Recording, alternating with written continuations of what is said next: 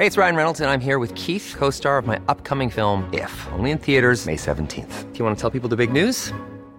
All right, I'll do it. Sign up now and you'll get unlimited for $15 a month in six months of Paramount Plus Essential Plan on us. Mintmobile.com slash switch. Upfront payment of $45 equivalent to $15 per month. Unlimited over 40 gigabytes per month. Face lower speeds. Videos at 480p. Active Mint customers by 531.24 get six months of Paramount Plus Essential Plan. Auto renews after six months. Offer ends May 31st, 2024. Separate Paramount Plus registration required. Terms and conditions apply if rated PG. Heraldo Podcast. Un lugar para tus oídos.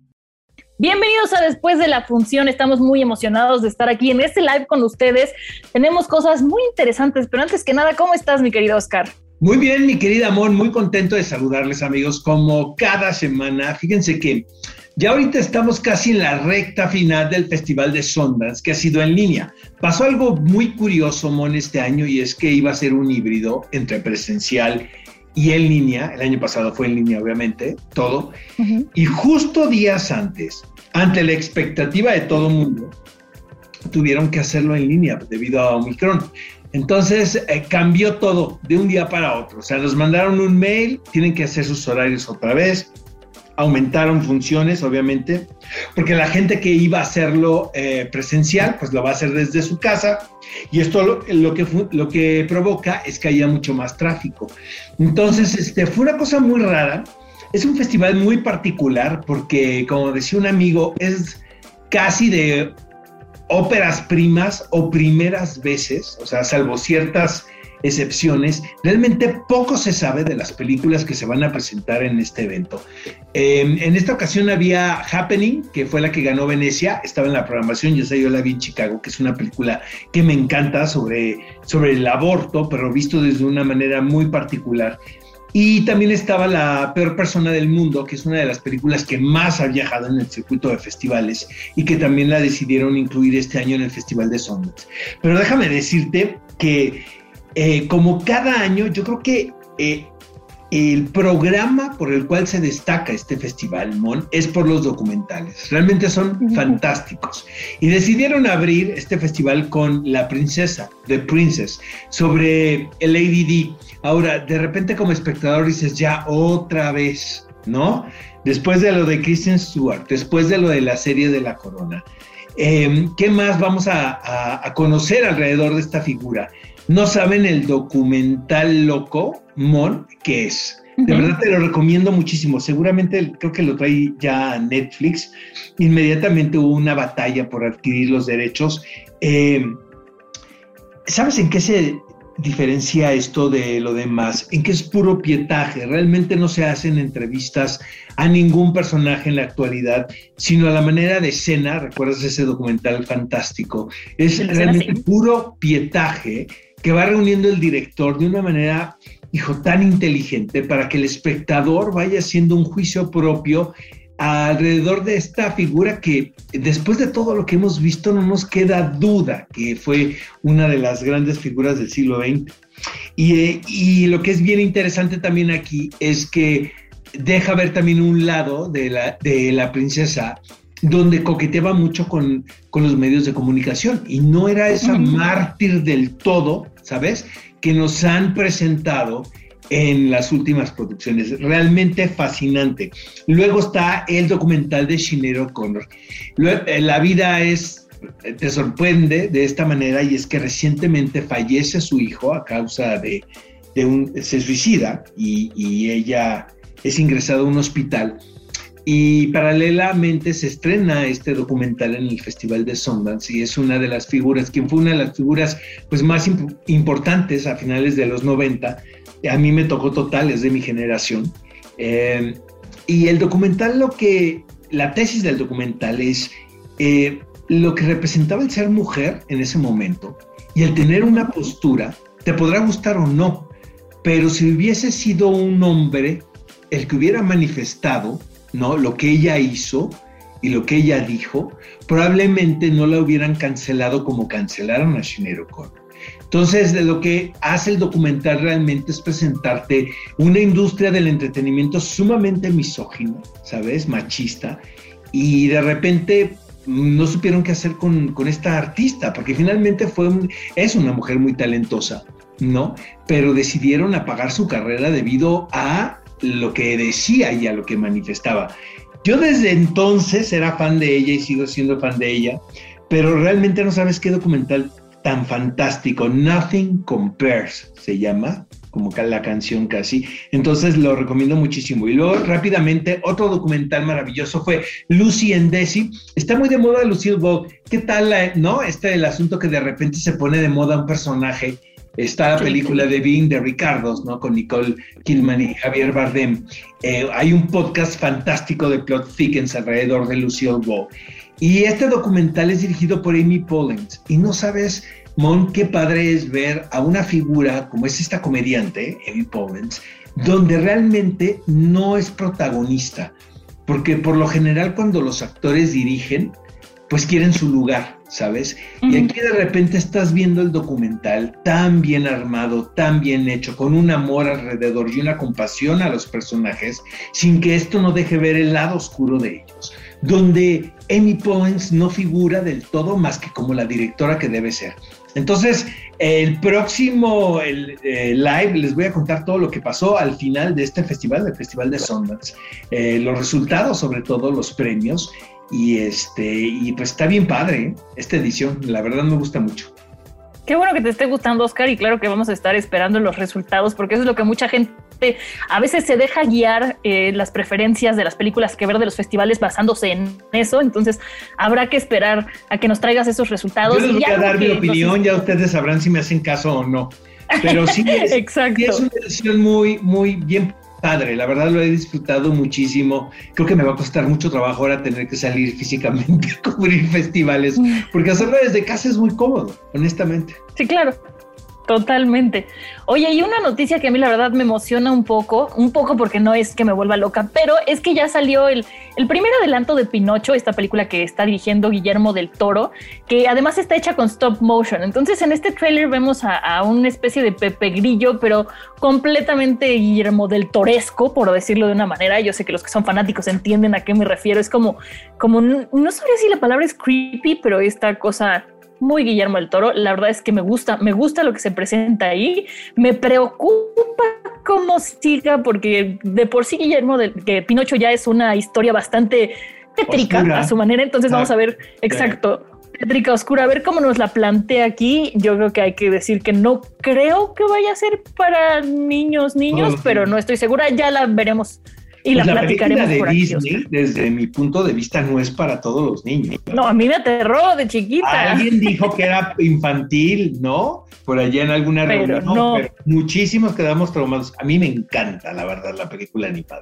Ahí está, de ahí es la raíz de todos tus traumas, de todo tu mal, Oscar, viene de Pinocho. Oye, y otra raíz de todo mal es, eh, bueno, que Henry Cavill, esa no es la raíz de todo el mal, pero bueno, Henry Cavill y Ben Affleck podrían unirse a Marvel Studios. Esto, por eso digo la raíz de todo mal. Dejar de ese para irse a Marvel, a mí me parece sensacional porque a pesar de superhéroes de, de, DC, me parece que Marvel lo está haciendo mucho mejor a nivel franquicia, películas, historia, este multiverso, todo lo que están haciendo. Entonces, que estos dos, Ben Affleck me vale, pero que Henry Cavill llegue a Marvel, me parece muy interesante y habría que pensar a qué personaje o qué superhéroe. Pero todavía no sabemos qué personaje, ¿no? No. Todavía no, pero ahí andan, ahí andan por allá. Ben Affleck no. Eso esto más como Argüende, ¿eh? Más como chisme. O sea, si son dos actores que protagonizaron grandes personajes en DC, pues me parece como que para ellos quiere Kevin Feige en Marvel, ¿no? Habiendo tantos intérpretes por ahí, ¿no? Por, por hacer grilla, por hacer grilla, nomás por decir, mira, yo tengo lo que tú quieres. Me quedé con tu exnovio. Mon, vamos con las, las críticas de esta semana, amigos, aquí en Después de la Función. Y llega una película hecha específicamente para Netflix. Eh, esto eh, eh, suma y resta, porque por un lado sabes que hay una plataforma que apoya una historia, que de repente le da el respaldo a un gran director, pero luego también, hijo, les quedan tan feas porque hay muchos eh, intereses ahí, hay muchos productores que opinan, entonces cuesta mucho trabajo, ¿sabes? Hacer algo línea, hay mucha línea. Exacto, hay mucha línea y muchas opiniones que pasar. Entonces llega esta película que se llama Munich en vísperas de una guerra, muy bien realizada. Esto está basada, eh, la película está basada en un bestseller de Robert Harris, quien es un autor eh, quien se ha especializado en la época, sobre todo, que es la víspera de la Segunda Guerra Mundial, y también tiene unas novelas maravillosas de la Guerra Fría. Eh, no sé qué tan actual pueda ser este tipo de anécdotas. Lo que sí pude denotar de esta producción antes de que tú vayas, mi querida, es que tiene una manufactura perfecta, la verdad. Eh, está muy bien realizada. Otra cosa que me gusta, que su guion no está basado en vueltas de tuerca, ¿sabes? En sorprender al público, de decir, este no es el villano, esta es la víctima, desde un principio lo sabemos, y van creando una tensión a medida que eh, transcurre la historia, basado realmente en un desarrollo de personajes perfecto. Entonces, a mí la verdad me Hiring for your small business? If you're not looking for professionals on LinkedIn, you're looking in the wrong place. That's like looking for your car keys in a fish tank. LinkedIn helps you hire professionals you can't find anywhere else, even those who aren't actively searching for a new job but might be open to the perfect role. In a given month, over 70% of LinkedIn users don't even visit other leading job sites. So start looking in the right place. With LinkedIn, you can hire professionals like a professional. Post your free job on linkedin.com slash people today. ¿Gusta la película? ¿Qué piensas tú?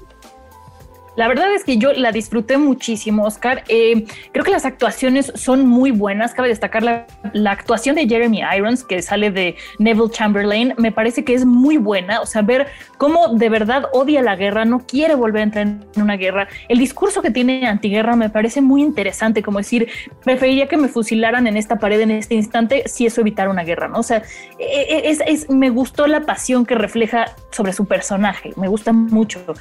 Eh, creo que uno de los grandes aciertos de esta película es que a veces actuar o contar una historia de la cual ya conocemos el final es complicado, porque para el público puede resultar aburrido, ¿no? Es un poco como que quieres que cambie la historia y sabes que no va a cambiar y entonces puedes decir, sí, ya sabes que va a haber guerra, ya sabemos. Exacto. Exacto, pero el cómo está contada y las actuaciones y las escenas que hay, las interacciones que hay y la química entre los actores, eh, los, dos personajes que son, ay, lo tengo aquí, Hugh, Hugh Leggett y Paul von Hartmann, que son como el alemán y el inglés, me parece muy interesante cómo, cómo lo van llevando, cómo lo van creciendo. Es una película que yo disfruté mucho, sí se siente de repente un poco larga, insisto, y puede tener que ver con que ya sabes cómo va a acabar, ¿no? Como cuando vimos la serie de Chernobyl de HBO, que todos queríamos que cambiara la historia y no iba a cambiar, y ya sabías que se iban a morir todos, ¿no? Aquí ya sabes que se van a ir a la guerra, pero los personajes están definidos y la calidad de la película, de la producción, me parece que vale mucho la pena verla. Es una mezcla perfecta realmente entre un gran estudio histórico y ficción, porque pues está muy novelizado el asunto. Sabes que no es la primera vez que tratan esta, esta cuestión en el cine, ¿no? De qué pudo haber sucedido en algún momento determinado eh, que finalmente dio paso a una guerra mundial terrible. Y sobre todo estas circunstancias o coyunturas donde alguien pudo haber detenido eso. Hay una película que se llama Conspiración con Kenneth Branagh, que es eso, es la reunión de del alto mando de los alemanes donde pusieron en la mesa la posibilidad de una invasión y hubo, quienes estaban en contra y otros a favor, ¿no? Entonces, este, siempre, pues a todos nos va a gustar, ¿no? Estos momentos que cambiaron el rumbo de la historia, pero como tú bien dices, pues todos sabemos el desenlace, ¿no? De estas anécdotas. Oye, tenemos comentarios acerca de Múnich en vísperas de... Tenemos comentarios de esta película. No tenemos tantos, pero bueno, aquí tenemos que Juan Contreras nos dice que aún no la ha visto, Bárbara de la O dice que está muy buena y 30584. Mari dice que más o menos. Entonces tenemos que la vieron, que no la vieron, que les gustó, que no les gustó. Tenemos de todo un poco. aquí al final, ¿no, Mor? Sí, yo sí la recomiendo. Súper sí, súper sí. Oye, te voy a confesar con Servant, ¿no? Que es una de las eh, series más polémicas. La primera temporada me pareció fascinante. Es una serie creada por M. Night Shyamalan para Apple TV Plus, eh, donde básicamente se resume todos los fetiches y las obsesiones alrededor de este realizador. Entonces es una casa que está en Filadelfia, que es de donde es él, ¿no? Y donde, por ejemplo, el sentido se lleva a cabo también. Em, estos brownstone que le llaman, ¿no? Como estos edificios un tanto antiguos. ¿Y eh, qué sucede con una pareja que hijo, que esto supongo que es un tema que a ti, por ejemplo, te puede mover un eh, de manera particular, porque es el, el ser padres de familia y la, la, necesidad y las ganas, sobre todo, de ser padres de familia. ¿Y qué sucede cuando esto no pasa? ¿sabes? Entonces es una obsesión muy que también lo hemos visto muchísimas veces en retratado en ficciones, pero creo que la primera temporada está muy bien lograda, la segunda me perdió más o menos, la verdad, pero creo que al final pudieron como arreglar el asunto ahí que no cuajaba muchísimo, es que no quiero contarles mucho al público, pero finalmente la cuestión tiene que ver, ¿hay un bebé en esa casa o no hay un bebé en esa casa? Es parte de la imaginación de la madre, hay una niñera también ahí como muy misteriosa. Entonces, la tercera temporada me pareció fascinante, la verdad. O sea, sí me atrapó del primer episodio al último. Yo la disfruté mucho, no la había visto y me la tuve que echar toda de corrido. Entonces, por eso me pareció a lo mejor un poco cansada, porque me la eché como de tengo que llegar, tengo que llegar, tengo que llegar. Pero me parece que el tema está muy bien trabajado. No sé lo que, lo que tú opines, Oscar. Me parece que está bien hecho. Y bueno, a Shyamalan ya sabemos cómo es. Entonces. ¿Sabes qué? Se asemeja mucho al tipo de terror que a mí me, que me place, que es un poco como Roman Polanski, ¿no? Este tipo de crear atmósferas, el de no saber qué es lo que piensan los personajes realmente, quiénes son los que tienen una vendetta, ¿no? En particular. Eh, no saber quién es también la víctima, eh, un poco como el inquilino o el bebé de Rosemary, ¿no? Entonces, a mí la verdad sí es una serie que yo disfruto mucho. La segunda temporada me costó muchísimo trabajo, la verdad, este, incluso terminarla, pero siento que esta tercera eh, se pusieron a trabajar los escritores, ¿no? Entonces sí, hasta yo estaba muy sorprendido, honestamente, y este, la recomiendo muchísimo. Bueno, mi querida Mon, a propósito de Servant, nuestro querido Gonzalo Lira, que es nuestro corresponsal de lujo, tiene una entrevista con Rupert Green, que aquí, que aquí no habla de Harry Potter, sino de su trabajo en la serie. Está fantástico, la verdad, porque hace un personaje eh, pues un tanto, es un rebelde sin causa, es un personaje sumido en las adicciones, ¿no? Y luego se quiere recuperar y juega un papel bien importante. Vamos a ver esta entrevista. So, something that I that I love about the, the show is how it uh, it's focused on, like a very domestic story, a very domestic situations.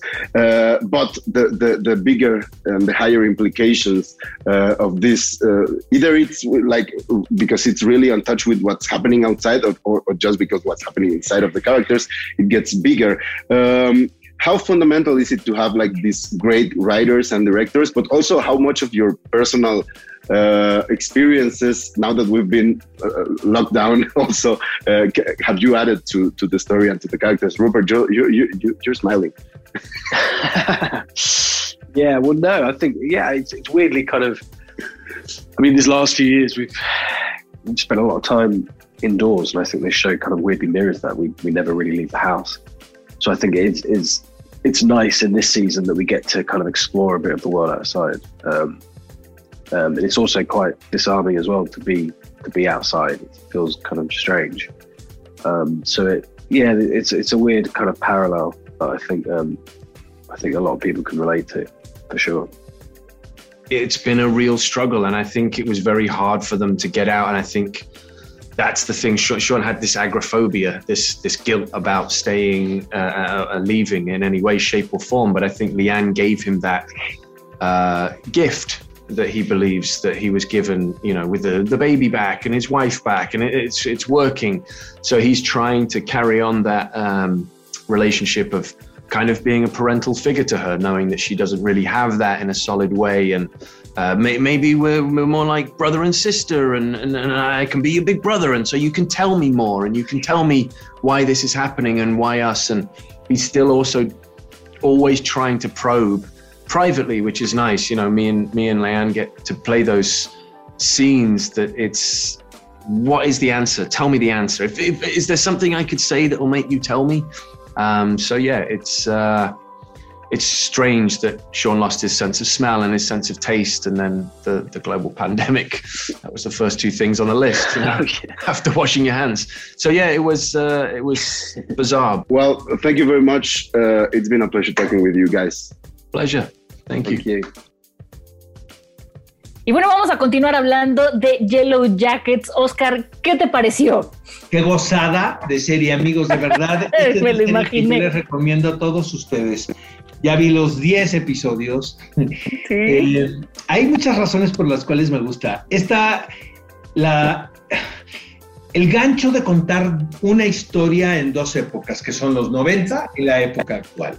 Obviamente al recrear los 90, pues viene la situación de escuchar la música de ese momento, el, de ver la moda, actrices, por ejemplo, como Cristina Ricci y Juliette Lewis, ¿no? Quien, quien en los 90 pues fueron las jóvenes promesas, ahora en la actualidad interpretando a estas mujeres eh, perseguidas por, una, por un suceso terrible, que cuando eran jovencitas formaban parte de un equipo de fútbol soccer, iban a un partido y el avión tuvo un accidente provocando que estas jovencitas quedaran atrapadas en la selva junto con algunos personajes masculinos ahí.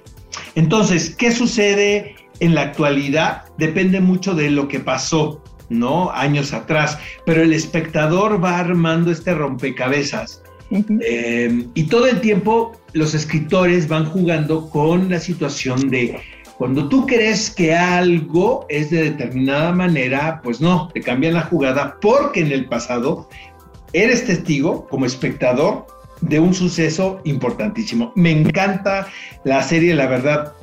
Quien está detrás de esto es Karin Kusama, quien es una directora bien interesante, tiene películas padrísimas. Eh, eh, podemos decir que está especializada en la psique femenina de estas mujeres atormentadas. Entonces, está increíble aquí su, labor. Eh, son 10 episodios y amigos, lo mejor de todo esto es que ya nos prometieron una segunda temporada. ¿A ti qué te pareció? A mí me gustó mucho, pero la mejor manera en la que yo podría definir esta serie es, es una serie que te revuelve el estómago, que te hace cuestionarte por qué la estás viendo mientras le pones play al siguiente capítulo. Mi no puedes parar. Mi hermana Manuela me dijo, estás enfermo porque yo se la recomendé. Entonces vi dos episodios y me mandó un mensaje y me dice, estás loco, mano, ¿cómo es posible que te guste esto? Pero está, de verdad, la, serie es, es, atrapante, o sea, sí está muy bien escrita. Este, siento que de repente exageran un poquito, ¿no? En el, en el lo gráfico. En, lo escabroso, exactamente, ¿no? En, en, la alarma, ¿no? Pero en general eh, siento que es una ficción muy bien diseñada.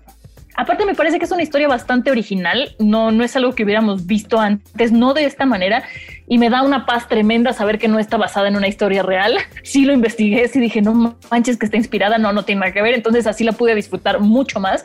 Me gusta mucho, como dices, cómo lo que pasó en ese suceso en el que estuvieron tantos meses perdidas y no las encontraban repercute en la vida actual sin que ellas quieran decir nada, porque fue un acuerdo al que llegaron. Entonces hay un misticismo y una magia oscura muy interesante en esta serie. Véanla, véanla de día, no la vean de noche, no la vean comiendo, pero véanla. Tenemos una entrevista, pero antes tenemos que le hicimos una encuesta al público sobre si les había gustado o no Yellow Jackets y al 31 al 39% de las personas que participaron no les gustó, sí les gustó y al 61 no les gustó. O sea, Oscar, tenemos el cerebro retorcido. Ay, Es que no la vean de noche, no la vean antes de dormir, no la vean con papitas en la mano. De ver, si están comiendo algo con chile, no lo van a querer comer viendo esta serie, pero vale mucho la pena.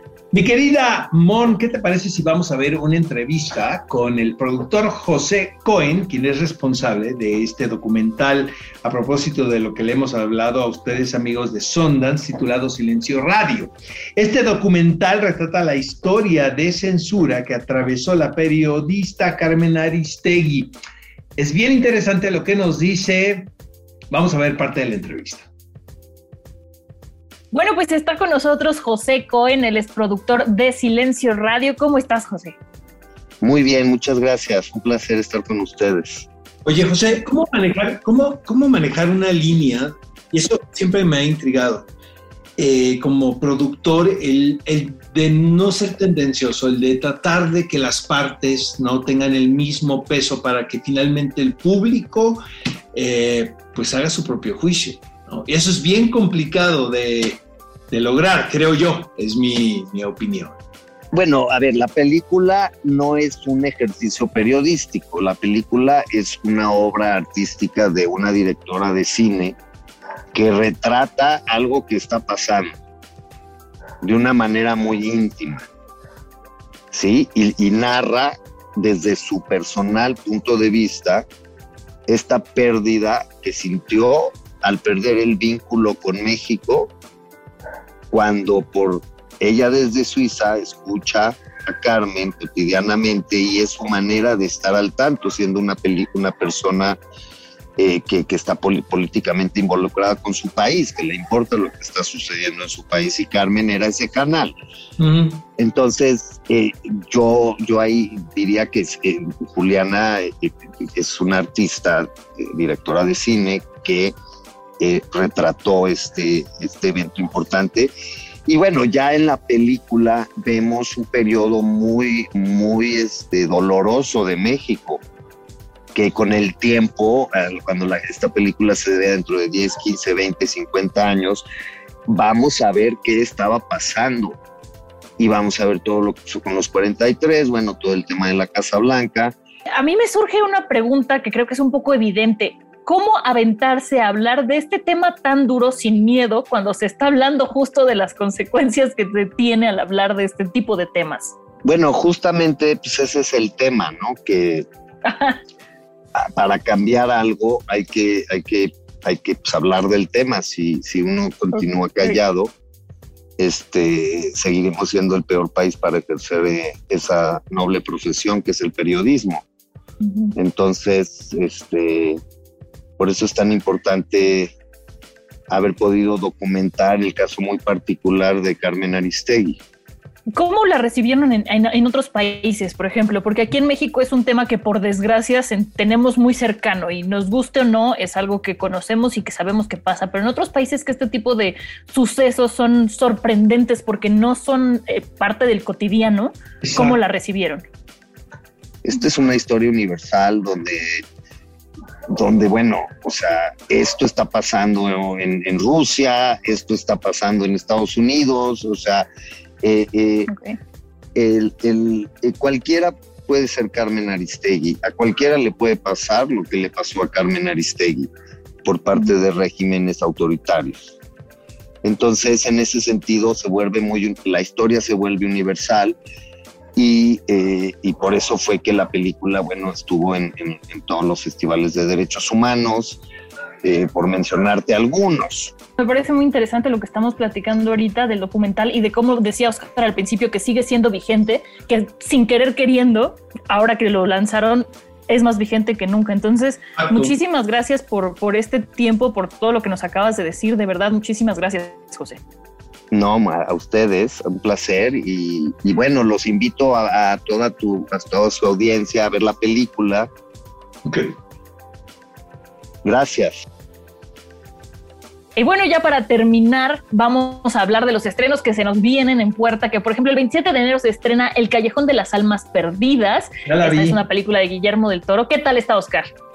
No, me espero hasta la próxima semana. Tengo mi ¡Ay, Oscar! opinión eh, que seguramente va a ser muy controvertida para variar, tú causando controversia. Está bien. El 28 de enero también se estrena eh, en Amazon Prime Box Machina, que se basa en la campaña de, una, de, de, un, de un juego que a todos los ñoños nos gusta, que es Dungeons and Dragons. Entonces, esa yo la voy a ver, no sé si la platiquemos aquí, pero igual la voy a ver y daré mi opinión, aunque no sea de las que de las que vayamos a opinar con todo. Y también el 28 de enero se estrena Jugar en Casa en Netflix. Entonces, vienen estrenos interesantes esta semana. Oye, también ya viene la segunda parte de Sexo, Pudor y Lágrimas. Y esto es muy controvertido, amigos, porque es una película que se filmó hace dos años aproximadamente, antes, poco antes de que empezara la pandemia, y era una de las apuestas muy grandes para Warner, y rápidamente decidieron ellos eh, moverla hacia la plataforma HBO Max. Entonces eh,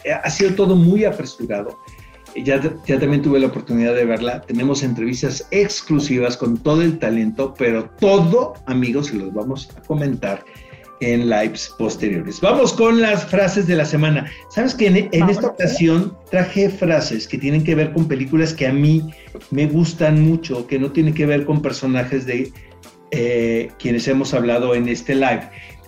Historia Americana X. Para mí Edward Norton es uno de mis actores favoritos de mi generación. Soy súper fan. Em, tiene una frase importante en esta película que dice, mi conclusión es que el odio es un lastre. La vida es demasiado corta para estar siempre enojado. Pues yo la verdad es que no sé si hice bien o hice mal, pero tengo una frase que me gusta mucho que descubrí que es de Adolf Hitler que es mientras más conozco al humano. nos van a cancelar, luego por eso, por eso está comprometido esto, caray. ¿Quién es el oscuro, amigos, en esta ocasión? Díganme ustedes. Yo tengo la Oscar, siempre vas a ser tú, siempre vas a ser tú. Yo tengo la fama nada más. La frase célebre es de Hitler, de mi querida Mon. A ver. Ah, es que es una frase conocida y no sabía que era de Hitler. Y a propósito de la película de München, pues dije, vámonos con esa. Y antes de que nos cancelen, vámonos, Oscar. Hey, it's Paige DeSorbo from Giggly Squad. High quality fashion without the price tag. Say hello to Quince. I'm snagging high-end essentials like cozy cashmere sweaters, sleek leather jackets, fine jewelry, and so much more. With Quince being 50 to 80% less than similar brands. And they partner with factories that prioritize safe, ethical, and responsible manufacturing. I love that. Luxury quality within reach. Go to quince.com slash style to get free shipping and 365 day returns on your next order. Quince.com slash style.